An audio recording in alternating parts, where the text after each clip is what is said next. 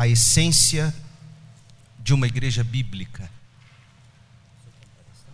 Se tiver um pedestal aí, que eu gosto de mexer com a mão.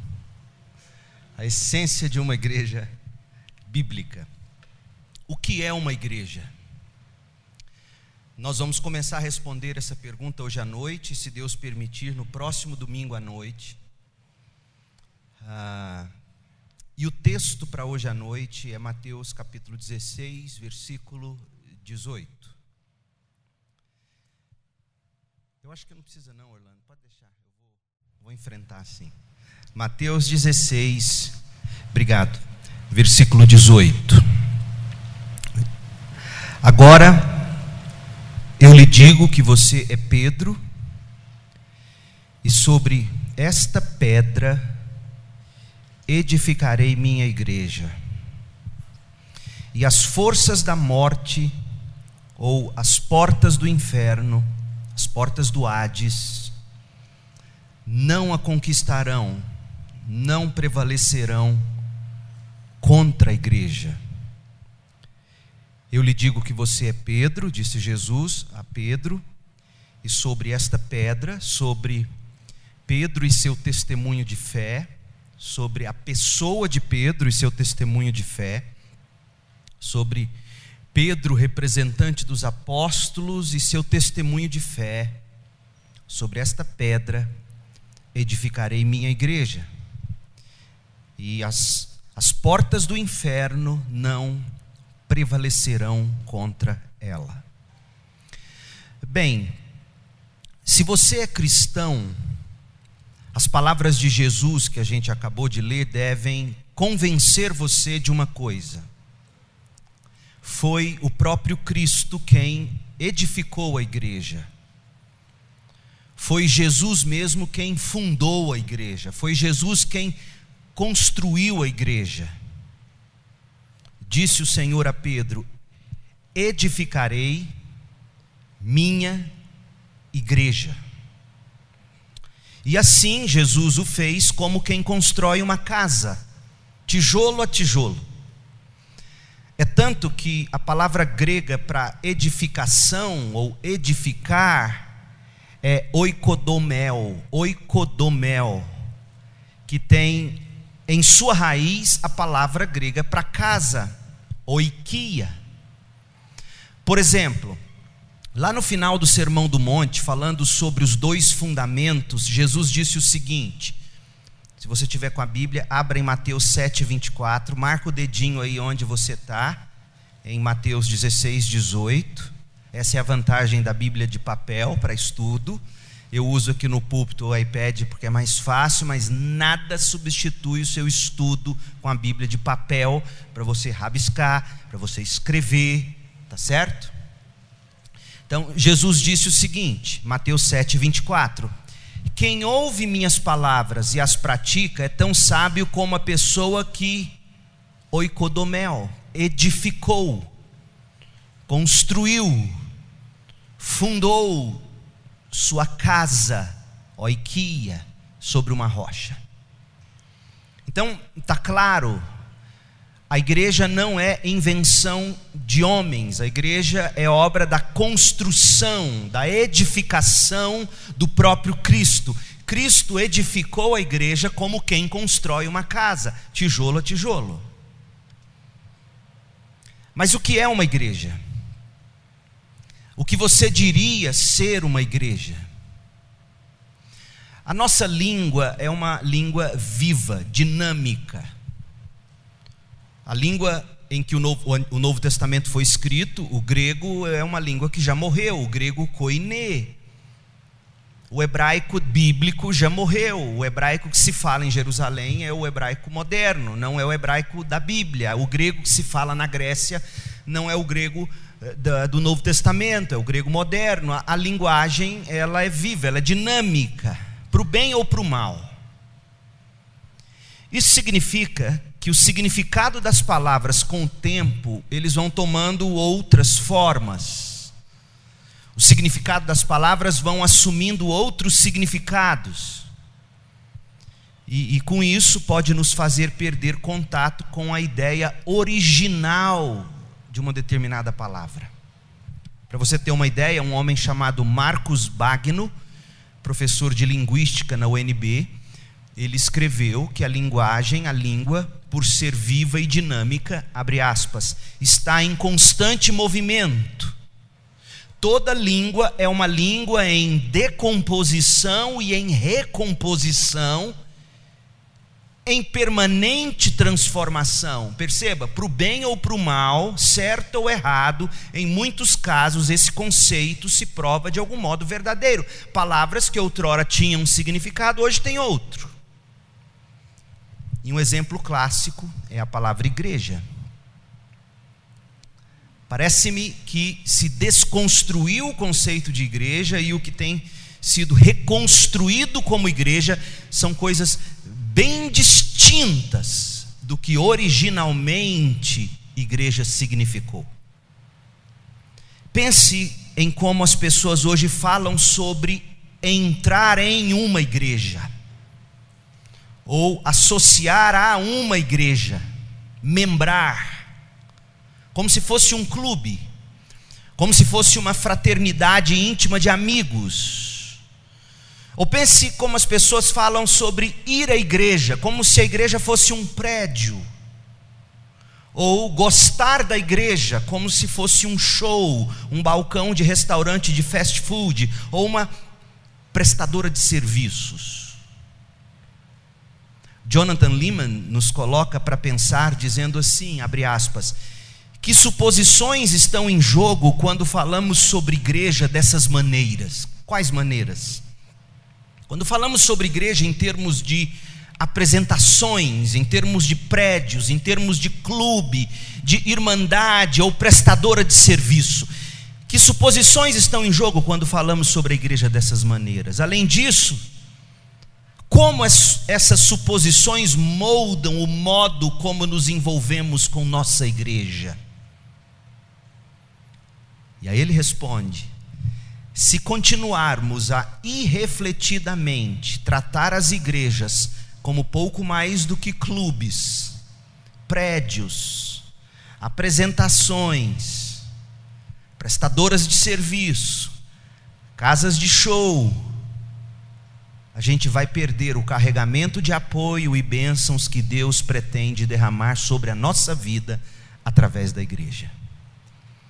A Bíblia jamais faz uso da palavra igreja em relação a prédio, em relação a clube, a local de apresentações ou de entrega de serviços de quaisquer natureza, por mais nobres que sejam. Está claro, a julgar pelo que a gente vê, o quanto o significado de igreja hoje se decompôs em relação ao significado bíblico. E se recompôs em relação ao que hoje estão fazendo com a igreja. E a igreja tornou-se em algo totalmente, o significado de igreja se tornou em algo totalmente diferente da ideia original de Jesus e dos apóstolos quando falaram em igreja. Portanto, o nosso propósito na mensagem de hoje e na do próximo domingo é redescobrir a luz da Bíblia Dito de outro modo, eu quero contemplar o print da igreja capturado das páginas da Bíblia. Eu quero mostrar para você o significado de igreja, de uma igreja bíblica em essência. A essência de uma igreja bíblica. O que é uma igreja bíblica? Jesus Cristo, como lemos, foi o primeiro, preste bastante atenção nisso. Jesus Cristo foi o primeiro no Novo Testamento que chamou o seu povo de minha igreja. Mateus 16, 18. Do mesmo modo como Adão deu nome à sua esposa Eva, assim também Jesus Cristo deu nome à sua noiva, igreja. Portanto, note bem, duas coisas: tanto a ideia de edificar a igreja, tanto a ideia de fundar a igreja, de construir a igreja, como de chamá-la de igreja, dar o nome a ela de igreja, foram ambas do próprio Cristo. edificarei minha igreja. Meu povo, eu, eu, peço perdão pela repetição, mas é preciso garantir que todos captaram a ideia. A ideia de uma igreja, a ideia de se ter uma igreja, como nós temos aqui, segundo a Igreja Batista em Goiânia, não é fruto da imaginação, não é fruto da vontade humana de exercer poder ou domínio sobre as pessoas também não é humano o nome dado à igreja. Igreja é ideia de Deus. E de, igreja é fruto da obra e da vontade e do desejo de Cristo Jesus. Visto que Jesus entendia, veja bem, Jesus se entendia ser ele mesmo o Messias prometido de Israel no Antigo Testamento, visto que ele sabia que ele era o cumprimento das profecias messiânicas, ele era o Messias, ele é o Messias prometido a Israel. Quando ele faz referência à igreja, aqui em Mateus 16, 18, e em outro lugar ele também fala de igreja, Mateus 18, 17. Quando ele faz referência à igreja, ou no grego, eclesia, E-K K-L-E-S-I-A, eclesia.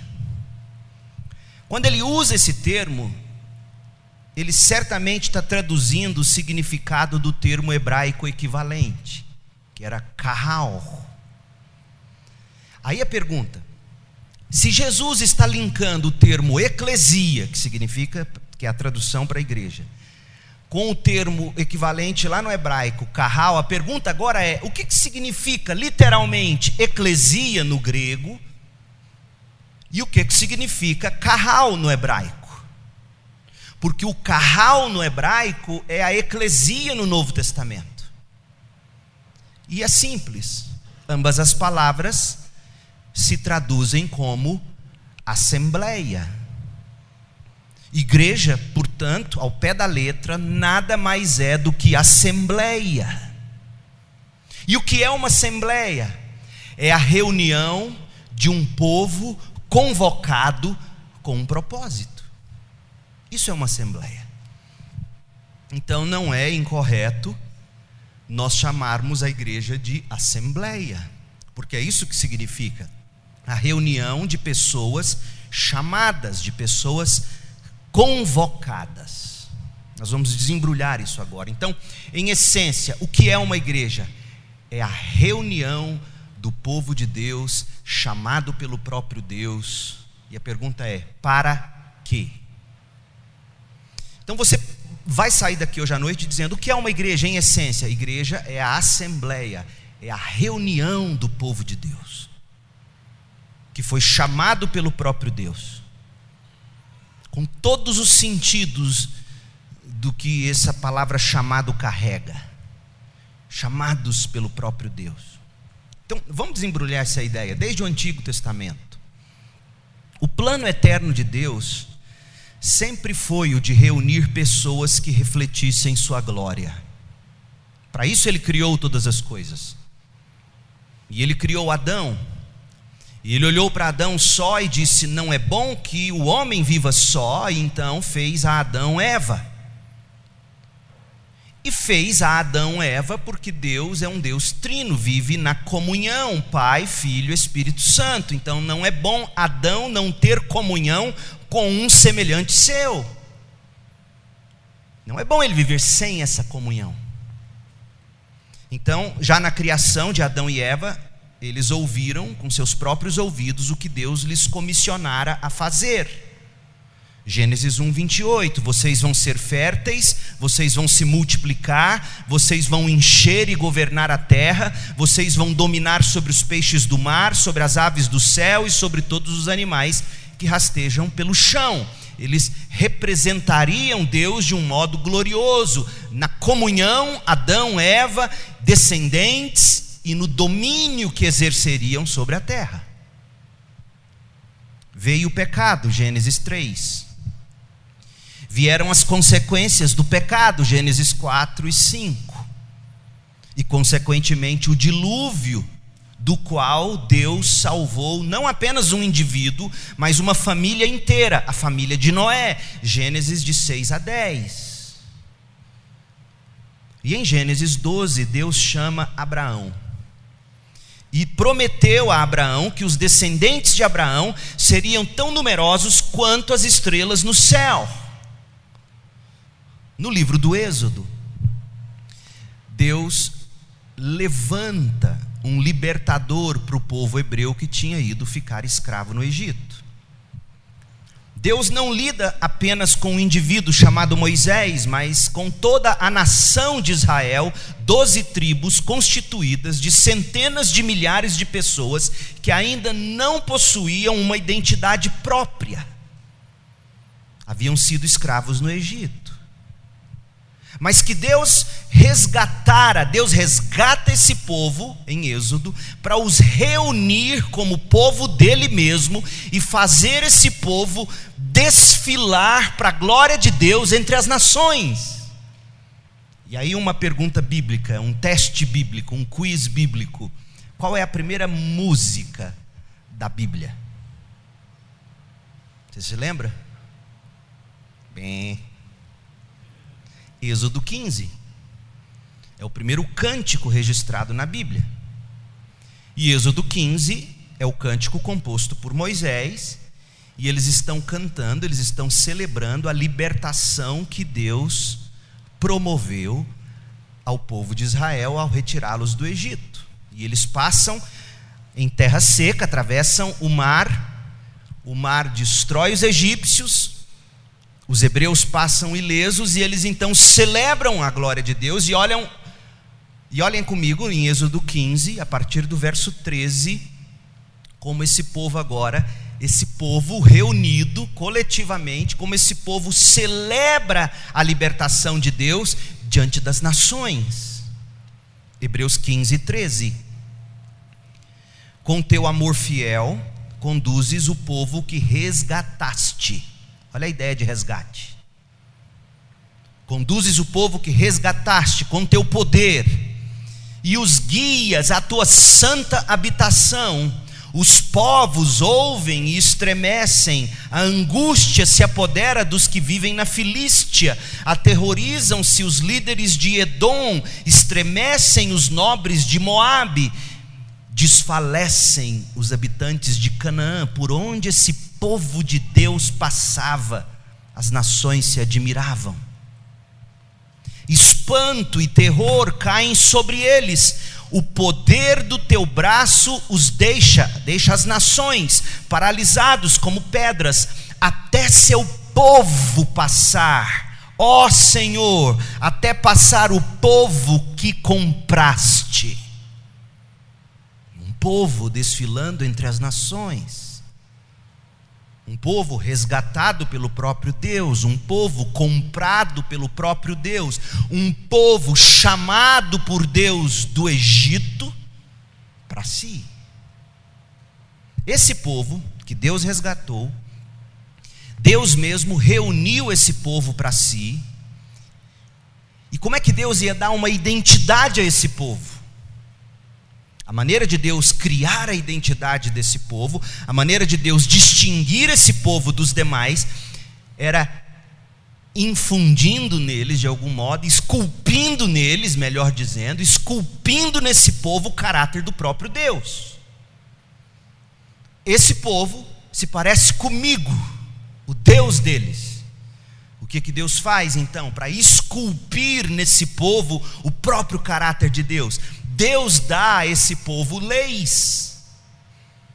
Esse povo se reúne diante de Deus no Sinai, Êxodo 20, recebem os dez mandamentos e depois toda a lei. A lei é o reflexo do caráter, da pureza, da santidade de Deus. Viver com esse Deus não pode ser de qualquer jeito, por isso o livro de Levíticos, falando de todos os rituais e cerimônias e sacrifícios, Deus é santo. Esse povo tem que refletir o caráter de Deus. Deus os entrega a lei. Eles deveriam cumprir as cerimônias, eles deveriam, deveriam observar os, as alianças, os pactos, cumprir as leis, Mas esse povo está reunido diante de Deus. Olha Deuteronômio 4. Como é que Deus descreve esse povo? Deuteronômio 4, 9. Fiquem muito atentos, cuidem para que não se esqueçam daquilo que viram com os próprios olhos ele está dizendo aqui com relação à grande libertação que Deus deu a eles, resgatando-os do Egito. Não deixem que essas lembranças se apaguem de sua memória enquanto viverem, porque é muito fácil a gente se esquecer do que Deus faz por nós. Eu vejo isso toda hora, como pastor. Pessoas que, na hora da aflição, dizem: Eu vou mudar minha vida, eu não vou esquecer do que Deus fez por mim. Não passa um mês, ele esqueceu tudo. Não deixem que essas lembranças se apaguem de sua memória enquanto viverem. Passem-nas adiante a seus filhos e netos. Nunca se esqueçam do dia em que estiveram diante do Senhor. Na libertação, no Sinai, estiveram diante do Senhor seu Deus no Monte Sinai, onde o Senhor me disse: convoque, reúna em assembleia. A palavra hebraica é carral reúnam em assembleia, convoque o povo para que se apresente diante de mim. Essa é a ideia de eclesia, quando Jesus disse: Eu edificarei minha eclesia, eu edificarei meu carral, para usar a linguagem hebraica. Eu quero esse povo que eu chamei, que eu resgatei, diante de mim. Assembleia, reunião do povo de Deus diante de Deus.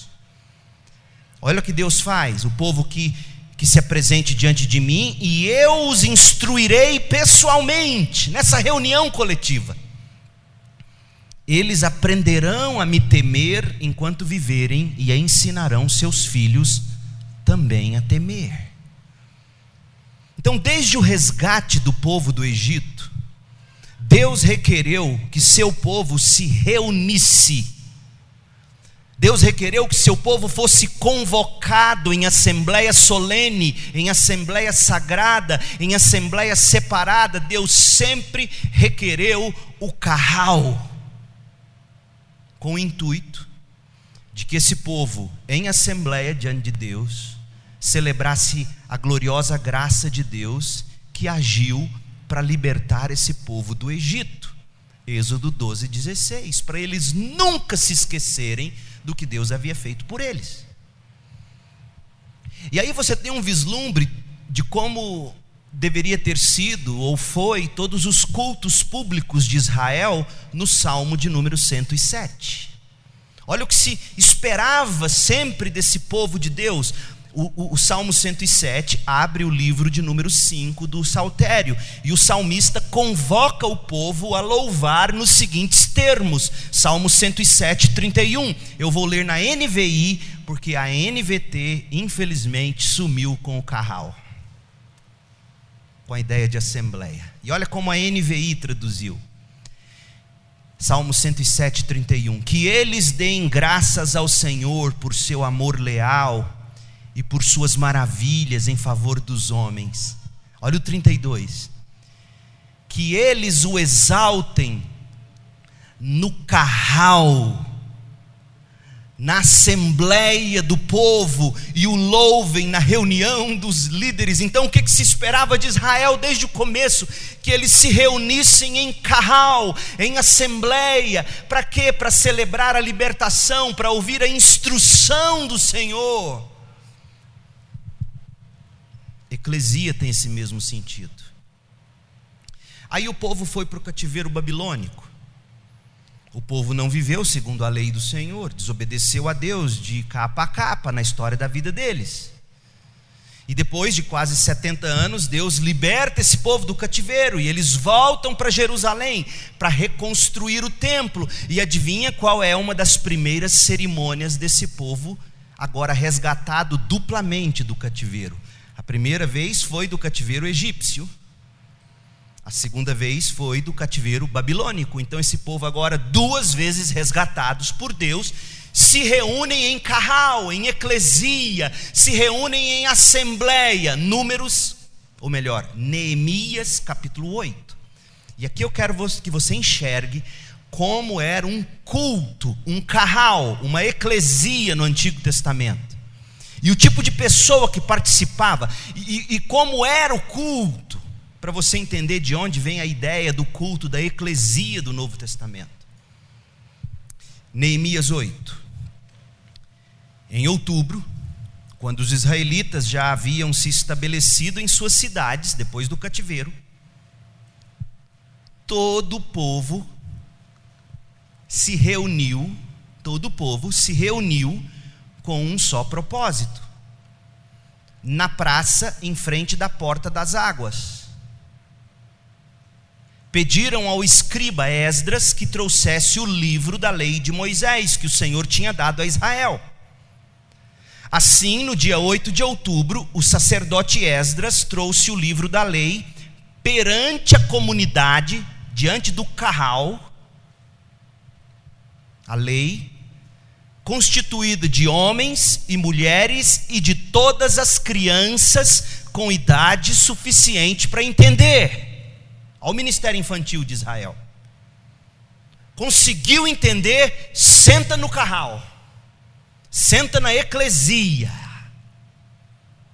E por isso eu digo: não tem problema, pai. Seu menino não adaptou no ministério infantil, fique com ele aqui. E o quanto antes você puder arrancá-lo do pastor Roberto e trazer para Carral, para a eclesia, tá certo. Não me incomoda o chorinho aí atrás. E aí está dizendo: todos, homens, mulheres e todas as crianças com idade suficiente para entender ficou de frente para a praça, junto à porta das águas, desde o amanhecer até o meio-dia. Então eu tenho a base bíblica para acabar o culto meio-dia. E leu em voz alta para todos que podiam entender.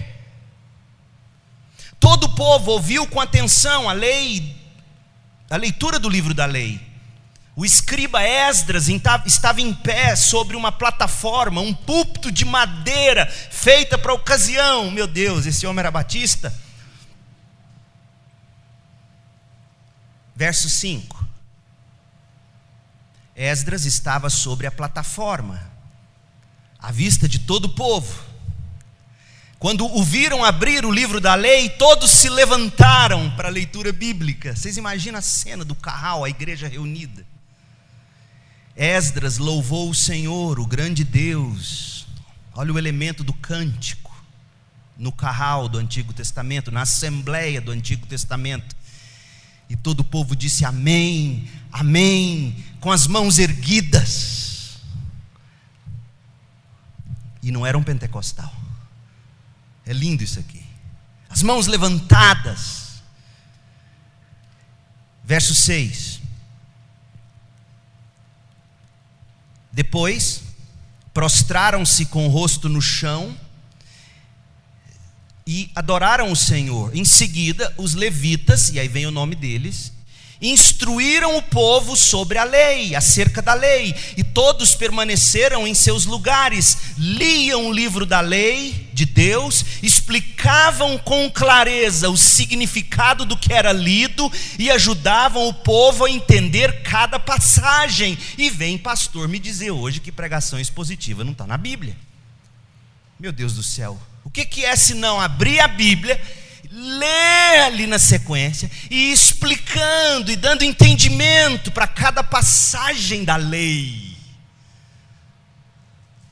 Pois bem, essa rica associação entre a Assembleia de Deus, o carral de Deus, e o povo de Israel, ou seja, o povo de Deus reunido em assembleia solene diante de Deus, essa ideia que está expressa pela palavra carral no Antigo Testamento, está claro isso? É o povo que foi resgatado, que foi redimido, e Deus chama esse povo para se reunir diante dele, para adorar, para cantar, para estudar a lei diante de Deus. Esse é o carral.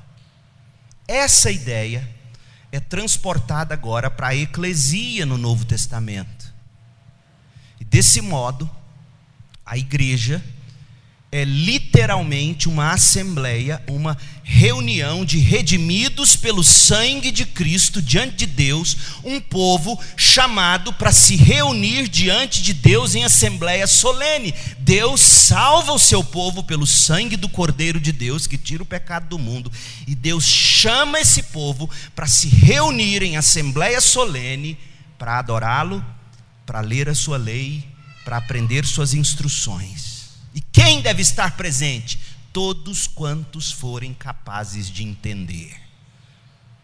É por isso que Hebreus 10, 25 vai dizer: Não deixem de congregar, como é o costume de alguns. A palavra congregar aqui do grego é episunagogue, de onde vem a palavra sinagoga. Não deixem de se reunir num lugar num lugar, como é o costume de alguns. A essa reunião, a esse ato de se reunir ou de congregar, Paulo chamou de eclesia.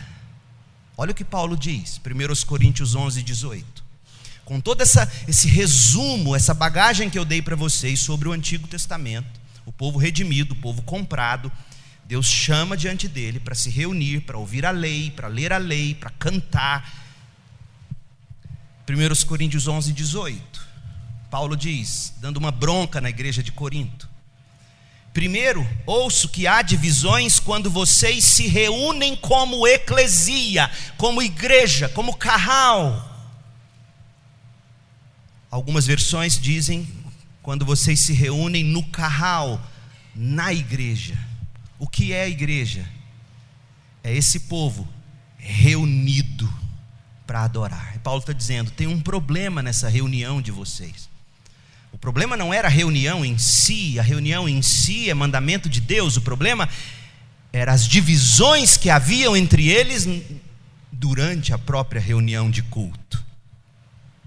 Portanto, gente, em essência, uma igreja, em sua essência, é uma assembleia reunida para adorar o Cordeiro de Deus. Isso é uma igreja. Por isso eu digo para você que igreja é mais do que o culto.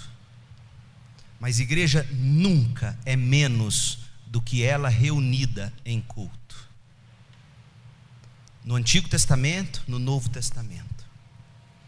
Os cristãos, agora, Israel, igreja, os cristãos às vezes se dividem no que diz respeito a quão intimamente Israel deveria ser identificado como a igreja. O Novo Testamento identifica Israel com a igreja em um, uma única passagem bíblica. Israel identificado com a igreja numa única passagem bíblica no Novo Testamento, Gálatas 6:16. Diz assim: que a paz e a misericórdia de Deus estejam sobre todos os que vivem de acordo com esse princípio com esse cânon, com essa regra, com essa palavra, que a paz esteja sobre todos esses e sobre o Israel de Deus. Alguns vão dizer que Paulo estava se referindo aos judeus cristãos, que eram minoria no meio de tantos gentios, quem não era judeu crente ali na Galácia. Mas eu, eu discordo dessa ideia. Para mim, Paulo está falando dos judeus e dos gentios crentes, e chamando judeu e gentio crente de Israel de Deus. E a prova de que o que eu estou dizendo parece ser verdade é o que Paulo vai falar sobre a descendência de Abraão em Gálatas 3:29, na mesma, mesma carta. Em Gálatas 3:29, Paulo diz: "E agora que todos vocês pertencem a Cristo, todos vocês, ele não distingue aqui os judeus que pertencem a Cristo, ele não distingue eles dos gentios que pertencem a Cristo. Todos vocês que pertencem a Cristo, judeu e gentio, são verdadeiramente filhos de Abraão, herdeiros dele, segundo a promessa de Deus. Então, quem é o Israel de Deus é quem pertence a Cristo. Simples assim distinções entre o povo de Deus no Antigo e, e, no Novo Testamento são óbvias, gente. O povo do Antigo Testamento é um povo etnicamente distinto. No Novo Testamento, é um povo etnicamente misturado, é gente de todos os povos, tribos, línguas e nações. No Antigo Testamento, o povo de Deus vivia sob o próprio governo divino, com leis dadas por Deus. No Novo Testamento, o povo de Deus vive entre os governantes das nações. No Antigo Testamento, exigia-se dos membros do povo de Deus que eles se circuncidassem os descendentes masculinos no Novo Testamento exige-se que a gente batize todos os crentes. O que explica essa mudança na transição do Antigo para o Novo Testamento? É que Jesus cumpriu a lei e as cerimônias do Antigo Testamento que apontavam para ele. Jesus cumpriu promessas explícitas de Deus no Antigo Testamento. Jesus é o cumprimento do templo. Ele é o templo, ele vai dizer em João. Ele é o sacerdote. Ele restaurará a terra. Virá do céu um novo céu e uma nova terra. Ele é o rei das nações. No Antigo Testamento, Israel é chamado de filho de Deus, de esposa de Deus, de menina dos olhos de Deus, de, de vinhedo ou vinha de Deus, rebanho de Deus, mas agora em Cristo a igreja é chamada de tudo isso. A igreja é a esposa, é a noiva, é o filho, é a menina dos olhos de Deus, é a vinha, eu sou a videira, Jesus vai dizer. Por meio dos nomes que a gente encontra no Antigo Testamento, Deus prefigurou a obra que ele realizaria por intermédio de Cristo e da igreja.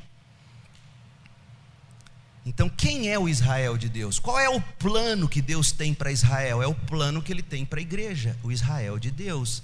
A igreja é o povo de Deus. Se você tem dúvida disso, para você nunca mais ter dúvida disso, primeiro Gálatas 3, 29, que eu já li para vocês. Quem está em Cristo é verdadeiramente descendente de Abraão. Eu e você em Cristo somos circuncidados no coração e, portanto, somos mais judeu do que um judeu de sangue. Fala isso em alguns lugares do mundo. Isso vai custar sua vida. Custou a de Jesus, custou a de Paulo e ainda custa a de muitos. Mas é o que está dito nas Escrituras. Agora, claro, muito mais claro, embora Israel e a igreja não sejam idênticos, eles estão relacionados por meio de Jesus Cristo. Olha o que Paulo vai dizer agora sobre em Cristo Israel e gentios serem uma só igreja. Olha o que ele diz, Efésios 2:12. Olha, olha Paulo. Agora você começa a entender por que, os judeus ficaram irados com Paulo e mataram Paulo. Olha o que, que Paulo andava falando. Isso para um judeu de carteirinha, para um fariseu do templo de Jerusalém, era uma loucura. Olha o que ele diz, Efésios 2,12. Falando para gentios, para quem não era judeu, naquele tempo vocês viviam afastado de Cristo vocês não tinham os privilégios do povo de Israel, não conheciam a lei, as promessas da, da aliança, viviam no mundo sem Deus e sem esperança. Agora, porém, estão em Cristo Jesus.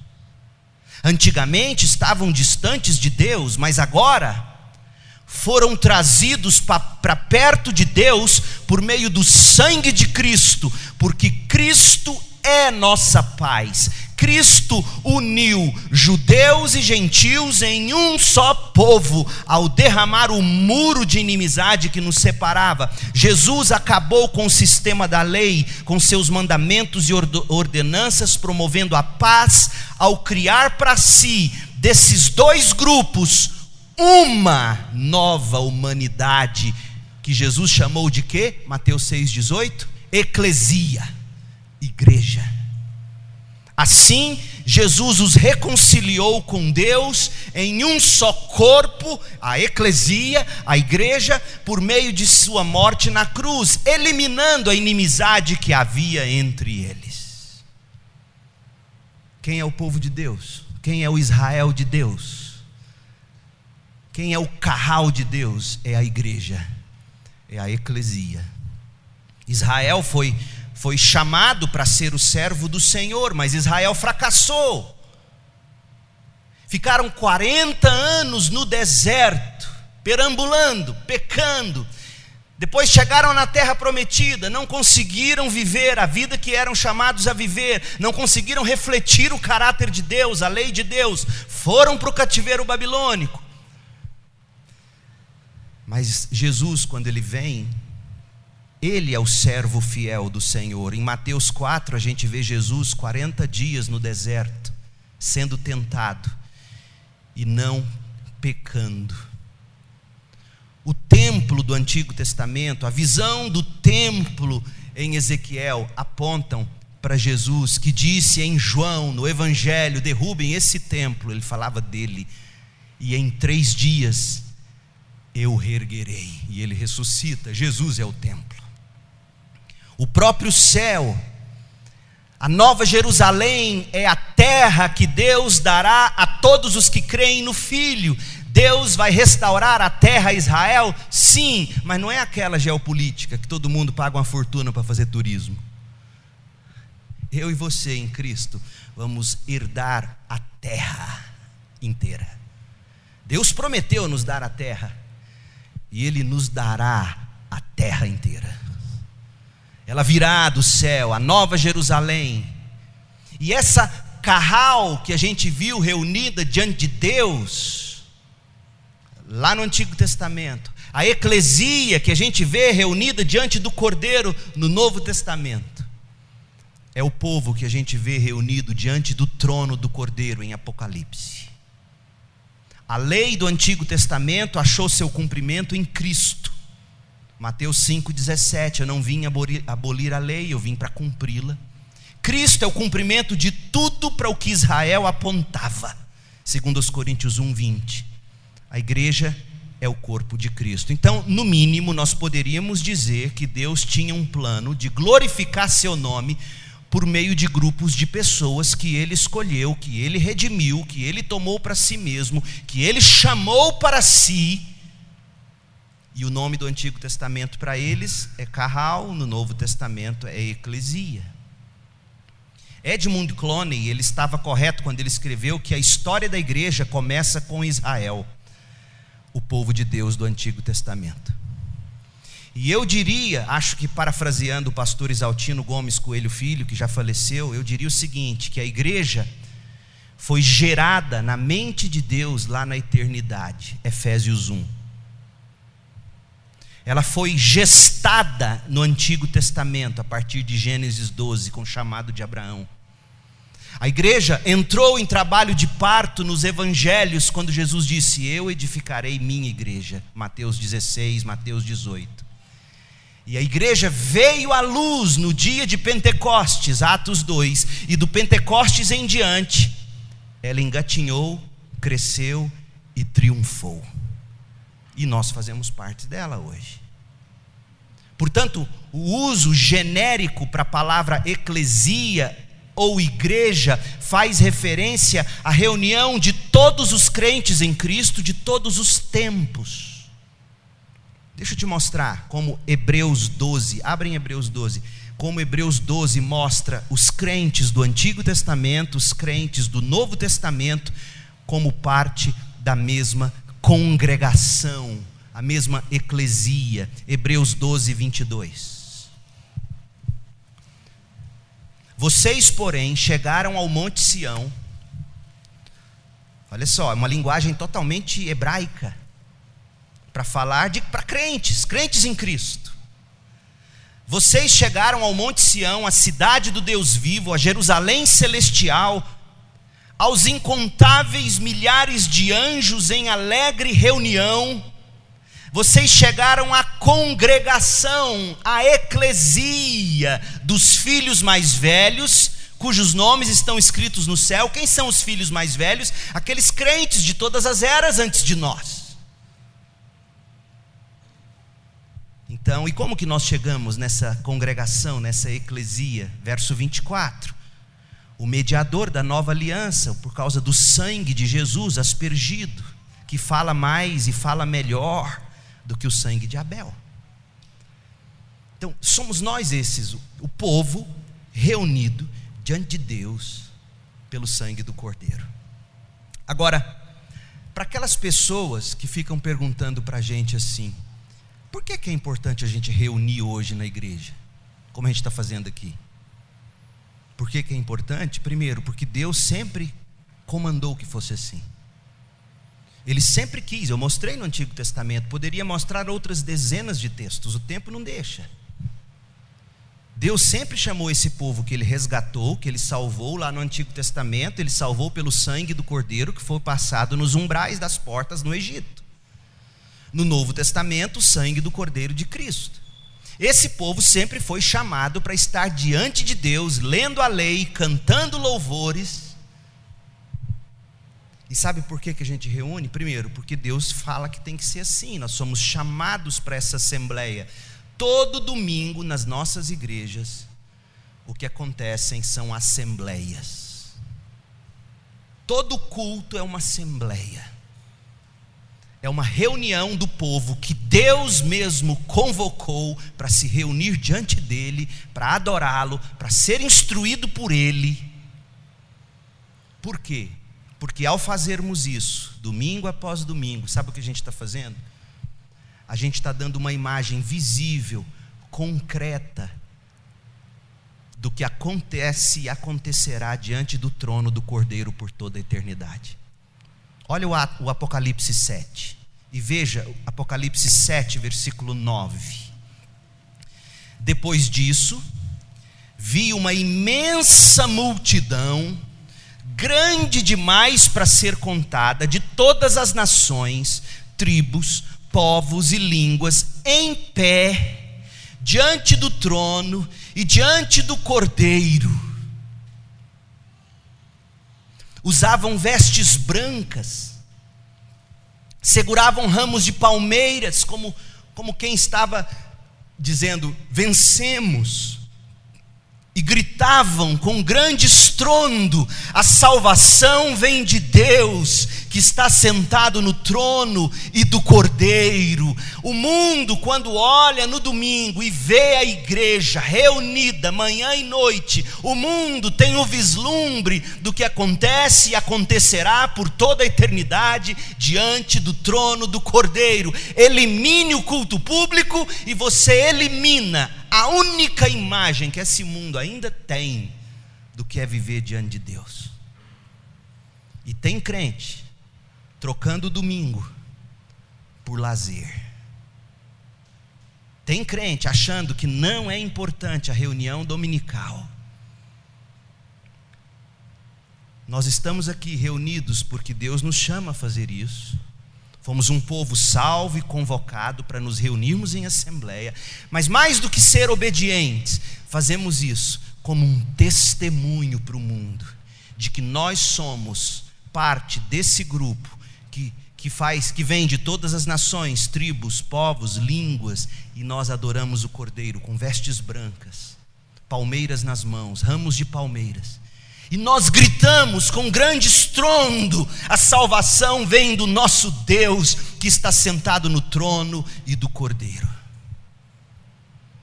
A palavra eclesia no Novo Testamento ela é usada para falar da igreja de todas as eras. Nós vimos isso em Hebreus 12, 23. Nós vemos isso em Efésios 1, 22 e 23, quando Paulo fala que Cristo Deus submeteu todas as coisas à autoridade de Cristo e Deus fez de Cristo cabeça de tudo para o bem da igreja. Essa igreja em Efésios 1, 22 é a igreja de Cristo de todas as eras. Paulo não está falando aqui em Efésios 1 apenas da igreja em Éfeso, ele está falando da igreja universal, da igreja invisível. Mas o que você precisa saber é que a maioria das referências no Novo Testamento para a igreja refere-se à igreja local. Por exemplo, essa igreja sobre a qual Cristo é o cabeça, tinha um ramo dela que se reunia na casa de Gaio, Romanos 16, 23. Essa igreja, a congregação dos santos de todas as eras, tinha outro ramo, outra agência, eu gosto de chamar de embaixada, que se reunia na casa de Ninfa, Colossenses 4,15. outra que se reunia na casa de Filemon, Filemon versículo 2 se reunia na cidade em Éfeso, Efésios 1, 1, em Corinto, Efésios 1, 2, na cidade de Colossos, é, Colossenses 1, 2, tinha uma no Ponto, na Galácia, na Capadócia, na Ásia, na Bitínia, Gálatas 1, 2, 1 Pedro 1, 1, essa igreja reúne-se localmente. Porque esse povo do Cordeiro, que vive adorando o Cordeiro, diante do trono do Cordeiro, esse povo se reúne em comunidades locais, igrejas locais. Essas igrejas, pasmem, elas tinham pastores, elas tinham presbíteros que eram designados pelo próprio Deus para cuidar desse povo. Por que, que você se submete a uma igreja? Por que, que você tem um pastor sobre você? Porque a Bíblia orienta que é assim. Atos 20, 28. Atos 20, 28. Paulo está falando aqui aos presbíteros, é plural, aos pastores de Éfeso. Portanto, cuidem de si mesmos e cuidem do rebanho qual rebanho? O rebanho da cidade de Éfeso, o rebanho sobre o qual o Espírito Santo os colocou como bispos ou supervisores. Os pastores supervisionam a vida das ovelhas a fim de pastorearem sua igreja em Éfeso, comprada com seu próprio sangue. Lembra? O povo comprado pelo sangue do Cordeiro, saído do Egito diante de Deus, e essa igreja agora comprada pelo sangue de Cristo, uma embaixada dela reunida em Éfeso, sob os cuidados dos pastores que Deus colocou sobre a igreja em Éfeso. Você vê isso em Tito, capítulo 1, versículo 5. Paulo diz que deixou Tito na ilha de Creta, a propósito, de onde tem a lenda do Minotauro. É verdade, mas é outro sermão. Deixei você na ilha de Creta para que você completasse o trabalho e nomeasse presbíteros em cada cidade, conforme eu te instruí, para que esses presbíteros cuidem, esses pastores cuidem das minhas ovelhas, as ovelhas de Cristo, que estão aí espalhadas pela ilha de Creta. As ovelhas de Creta precisam de uma igreja local. As igrejas de Creta, as ovelhas de Creta, da ilha de Creta, precisam de igrejas, precisam de pastores. Quem inventou igreja não foi homens, foi Cristo. Ovelha de Cristo não fica desigrejada. Ovelha de Cristo, Deus manda Paulo levantar Tito, mandar Tito para Creta e diz: Tem ovelhas em Creta, muitas estão desigrejadas. Eu quero que você reúna esse povo em igrejas locais. E igrejas locais têm que ter pastores, presbíteros. Treine esses homens, coloquem esses homens sobre o meu povo, minhas ovelhas em Creta. Tiago 5,14 o irmão de Jesus, agora pastor em Jerusalém. Tiago 5,14. Alguém está doente? Tiago pergunta. Chame os presbíteros da igreja para que venham e orem sobre ele e o unjam com óleo em nome do Senhor. Os presbíteros, os pastores da igreja local, cuidando dos enfermos da igreja local meu povo, não existe essa de cristão sem igreja local. Essa é uma aberração da nossa era. A igreja que se reúne diante do trono do Cordeiro em Apocalipse 7, hoje vive espalhada pelo mundo em agências, em embaixadas chamadas igrejas locais. Você vai ler 2 João, você vai ler 3 João, e você vai ver as congregações lidando com problemas específicos, com falsos mestres. Você vai ler Apocalipse, e todas as vezes que em Apocalipse aparece a palavra igreja ou eclésia, é uma mensagem dirigida a uma igreja específica, a igreja de Éfeso, de Laodiceia, de Filadélfia e assim por diante. As sete igrejas do Apocalipse. A palavra do Apocalipse foi direcionada a igrejas locais. Se você tem dúvida, além do que está posto nos capítulos 2 e 3, que são cartas e mensagens específicas para as igrejas, olha o que João escreveu em Apocalipse 22, 16. João disse que Jesus enviou seu anjo, abre aspas, a fim de lhes dar esta mensagem para as igrejas, é plural. Não é para a igreja de Jesus como um todo, é para a igreja de Jesus como um todo, mas de que modo a mensagem do Apocalipse vai chegar para a igreja de Jesus como um todo? Vai chegar através das igrejas. A mensagem do livro do Apocalipse, desde o capítulo 4 ao 22, é destinada a igrejas locais. Portanto, gente, uma igreja bíblica é uma assembleia do povo de Deus. É uma reunião do povo de Deus em sua expressão local. É uma igreja local composta de pessoas redimidas para ler a palavra, ouvir a palavra, orar a palavra, cantar a palavra, encenar a palavra através das ordenanças, batismo e ceia e desse modo, as igrejas locais dão expressão, as igrejas locais dão visibilidade ao mundo do que é a igreja universal de Deus, não aquela. O que é uma igreja? Biblicamente falando, é a assembleia do povo de Deus, é a reunião do povo de Deus em um só lugar refletindo a união invisível da Igreja Universal com Cristo, refletindo a reunião de todos os salvos em Cristo, de todas as eras. Nós voltaremos a esse tema no próximo domingo. Eu quero mostrar para vocês no próximo domingo como essa igreja, em essência, se expressa.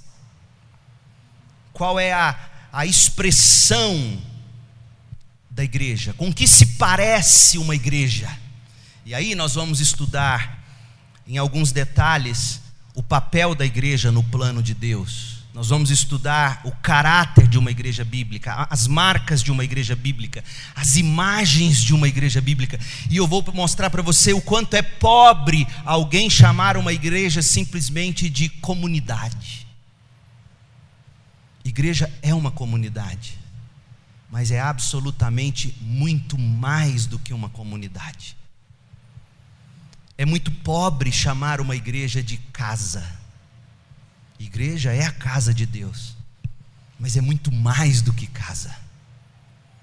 Videira é muito pobre, é muito mais do que videira. Existem outras imagens. Portanto, que tal a gente não tentar ser criativo? Que tal a gente chamar do que Jesus de fato chama? Igreja.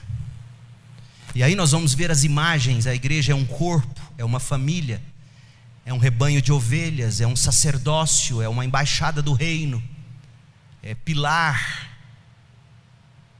e tantas outras imagens. Eu quero mostrar para vocês a expressão da igreja, com que se parece essa igreja que se reúne em assembleia para adorar o Cordeiro. Mas domingo que vem, se Deus permitir, para concluir quatro aplicações. Primeira, a igreja local é a essência do grande plano de Deus para exibir a glória dele, gente. Quando você olha, por exemplo, para a estrutura da carta aos Efésios, você vê Paulo colocando a igreja como sendo central no plano de Deus. Alguém já chamou a igreja de o teatro do evangelho. Por quê? Olha só, olha Efésios 1. Em Efésios 1, Paulo começa com uma bela descrição da nossa salvação. Somente pela graça, eleitos antes da fundação do mundo. No capítulo 2, Paulo tratou de como o evangelho nos salva.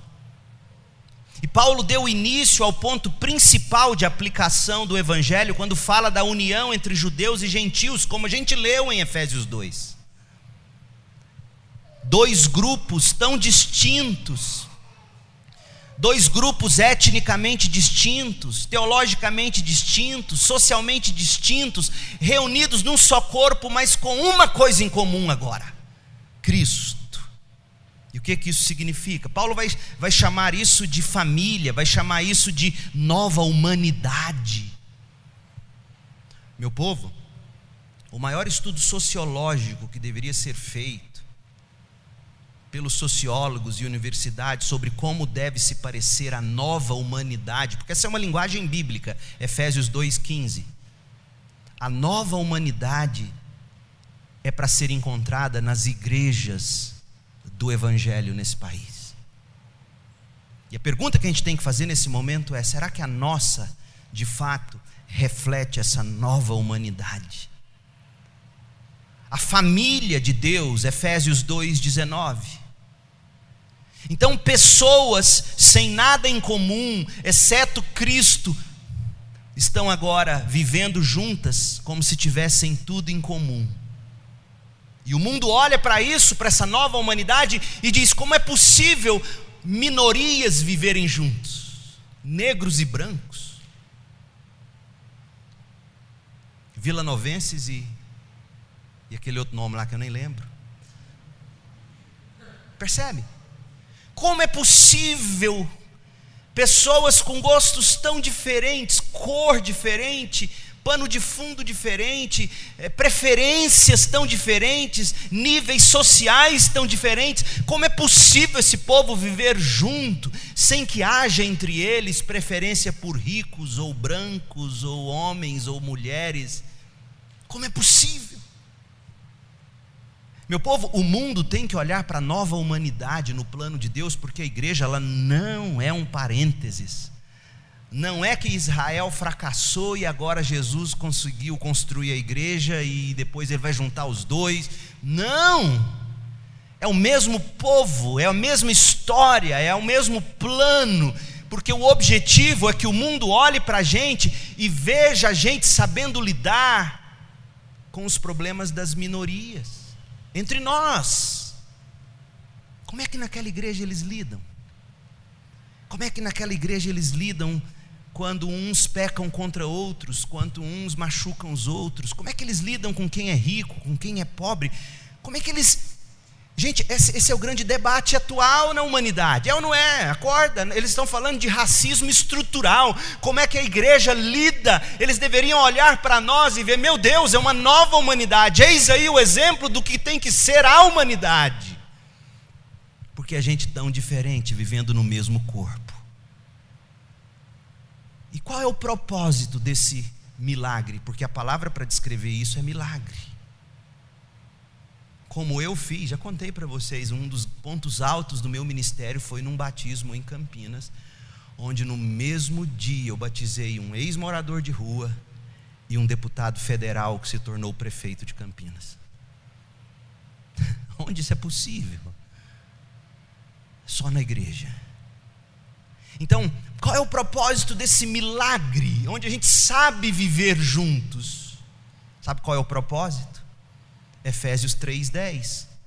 O plano de Deus era mostrar a todos os governantes e autoridades nos domínios celestiais, por meio da igreja, as muitas formas da sabedoria divina. Não perca isso de vista, meu povo. A sabedoria de Deus em nos unir, tão diferentes, tão enjoados, porque somos, não somos? Mas juntos, nos amando, nos respeitando, vendo o outro como superior a mim mesmo. A nova humanidade é a igreja. A igreja local é a essência do grande plano de Deus para exibir sua multiforme sabedoria. Segundo, a igreja local deve ser distinta do mundo para refletir a glória de Deus. O propósito de Deus para a igreja no mundo se cumpre quando os crentes são, de fato, diferentes do mundo. Os debates da igreja não devem ser os debates do mundo. Porque o que o mundo debata nem existe entre nós, ou não deve existir. Não existe racismo estrutural entre nós. E se existir, a gente disciplina, a gente desliga da igreja, a gente pune. Os debates aí fora não são os nossos. Nós modelamos para o mundo a nova humanidade e passa nesse modelar, passa por esse modelar a vida santa, a vida diferente do mundo. O problema é que a gente é tão igual, até no discurso, que o povo tem ódio da gente. Nosso discurso te parece parece mais com agendas políticas do que com evangelho.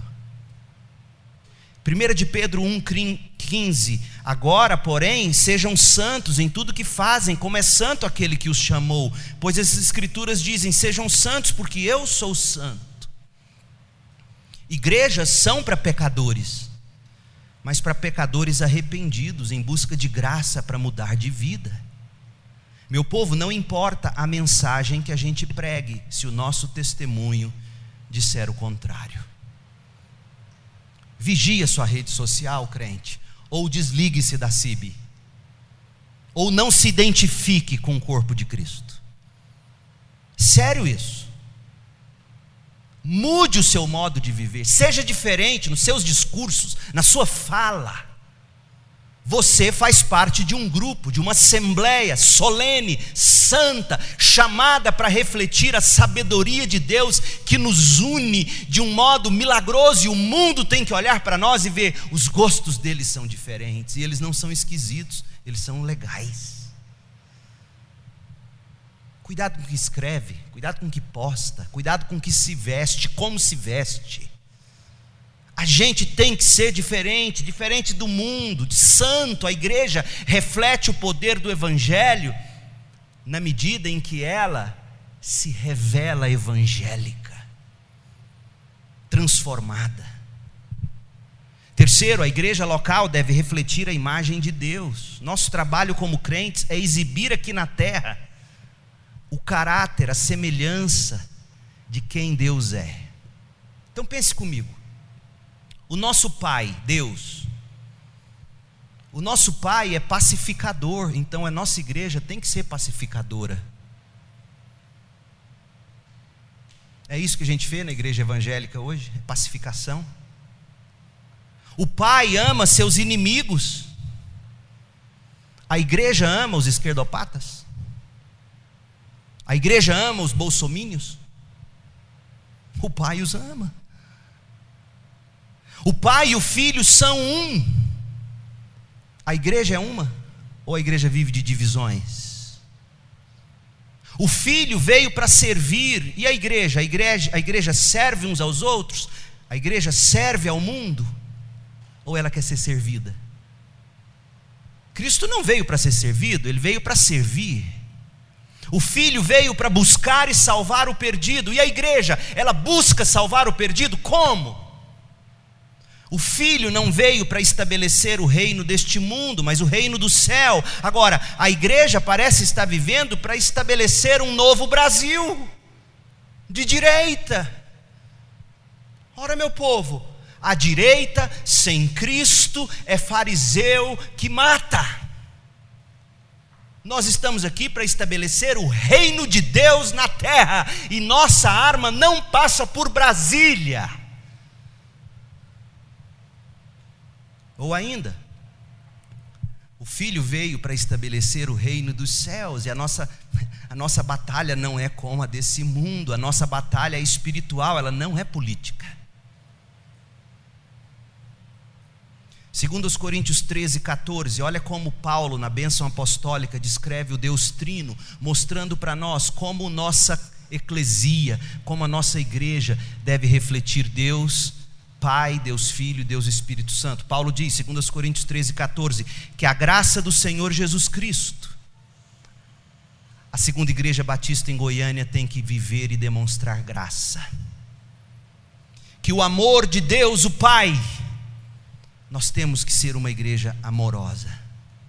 Que a comunhão do Espírito Santo, nós temos que ser uma igreja que vive na comunhão.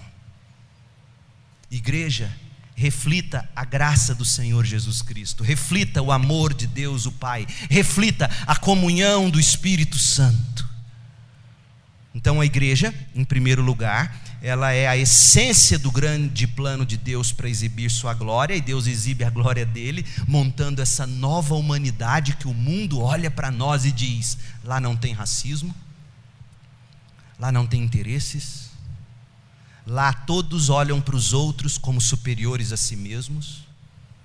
Se preciso for, eles vendem o que têm para ajudar o outro.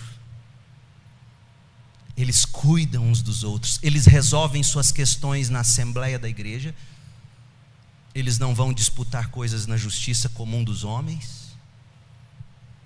Que povo é esse? O Estado não serve, eles servem o Estado, porque eles resolvem tantos problemas que o Estado não precisa ficar prendendo, porque quem estava na rua roubando agora é crente e não rouba mais.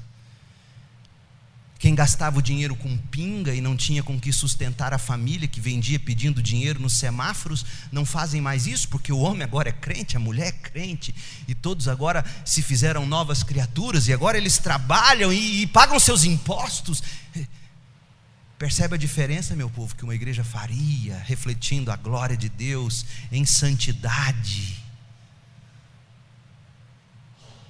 E por fim, a igreja, refletindo essa imagem de Deus, refletindo o Deus que é pacificador, o Deus que é servo, o Deus que veio buscar e salvar o perdido, o Deus que é graça, o Deus que é amor, o Deus que é comunhão, essa igreja que reflete tudo isso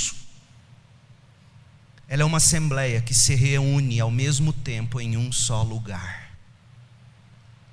Desse modo, o templo não é a igreja, mas a gente precisa de um templo. Então nós não podemos dizer que a igreja não é o templo para dizer nós não precisamos nos reunir. Isso não existe. Se você tirar a reunião da igreja, você tira a essência do que é ser igreja, reunir-se. A igreja não é seu templo, mas ela precisa da casa de ninfa. Ela precisa da casa de Filemon, ela precisa da casa de Áquila e Priscila, ela precisa da, da propriedade que nós temos na 24 de outubro com a Pouso Alto, esquina, com a Pouso Alto, fundos para Alberto Miguel. A gente precisa desse lugar, a gente inclusive está precisando ampliá-lo. Não é o templo, mas a gente precisa de lugar. Igreja é quórum então não existe igreja, a mesma igreja, reunida em lugares diferentes, não existe multisite. Existe a igreja reunida no mesmo lugar. Não existe igreja virtual, existe igreja que, num momento pandêmico, precisou transmitir seus cultos, mas que não fez disso uma nova realidade para se reunir virtualmente. Isso não existe. A igreja não precisa de templo, se ela tiver um outro lugar para se reunir. Meu povo, a igreja é mais do que a reunião, a igreja é mais do que a assembleia, a igreja é mais do que o domingo. Não seja igrejeiro de domingo, mas a igreja não é menos do que o seu domingo. Quando você levanta cedo no domingo, se arruma e se reúne com a igreja para dizer Jesus ressuscitou, você está fazendo uma declaração coletiva que o mundo não vai ver em outro lugar, só na igreja. Quando você vem no domingo à noite para dizer eu estou me reunindo aqui porque ele prometeu voltar, Maranata, vem Jesus, você está declarando isso para o mundo.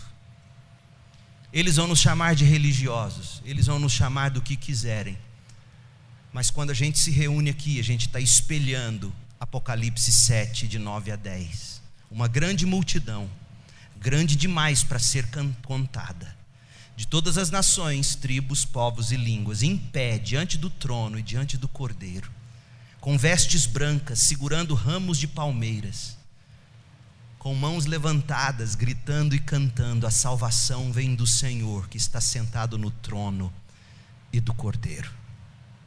Agora eu quero que você pense no seguinte: o que te faz crer que você estará na grande eclesia diante do trono, se hoje você dá a mínima para a sua eclesia local?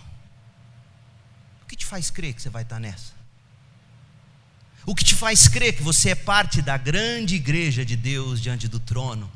Se para você reunir dominicalmente como igreja não tem a menor importância.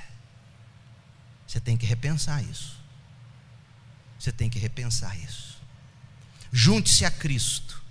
Junte-se ao corpo de Cristo, junte-se à igreja, faça parte dessa nova humanidade, dessa família que se reúne para adorar o Cordeiro.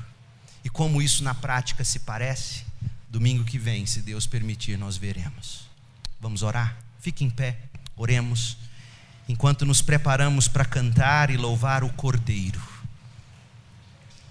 dando uma prévia do que vai ser aquele grande dia no céu e por toda a eternidade. Ó Deus, em nome de Jesus, nós te agradecemos por Jesus Cristo e pela igreja. Obrigado por essa assembleia, por esse povo que se reúne dominicalmente. Obrigado por buscarmos viver como igreja. Nos ensine a viver assim. Mostra-nos o valor, a importância de nos reunirmos, de congregarmos como igreja. Essa é a essência de ser igreja, reunir diante do Senhor. Ouvir o chamado do Senhor para nos apresentarmos em comunhão com o povo diante do Senhor, cantando, ouvindo suas instruções celebrando, agradecendo pela libertação do Cordeiro e antecipando a vinda dele para nos buscar. Essa é a assembleia do povo do Senhor reunida aqui hoje à noite. É uma expressão dela. Ó Deus, que o Senhor possa fazer com que homens e mulheres, aqueles que já entendem essa mensagem, possam vir a Cristo tê-lo como Senhor e Salvador e submeter a igreja como a sua nova família, a nova humanidade da qual ele ou ela devem fazer parte, se quiserem vê-lo face a face. Ó Deus, abençoa-nos assim. Que a graça de Jesus, o amor de Deus, o Pai e a comunhão do Espírito estejam sobre esta igreja, sobre o teu povo, hoje e para sempre. Amém.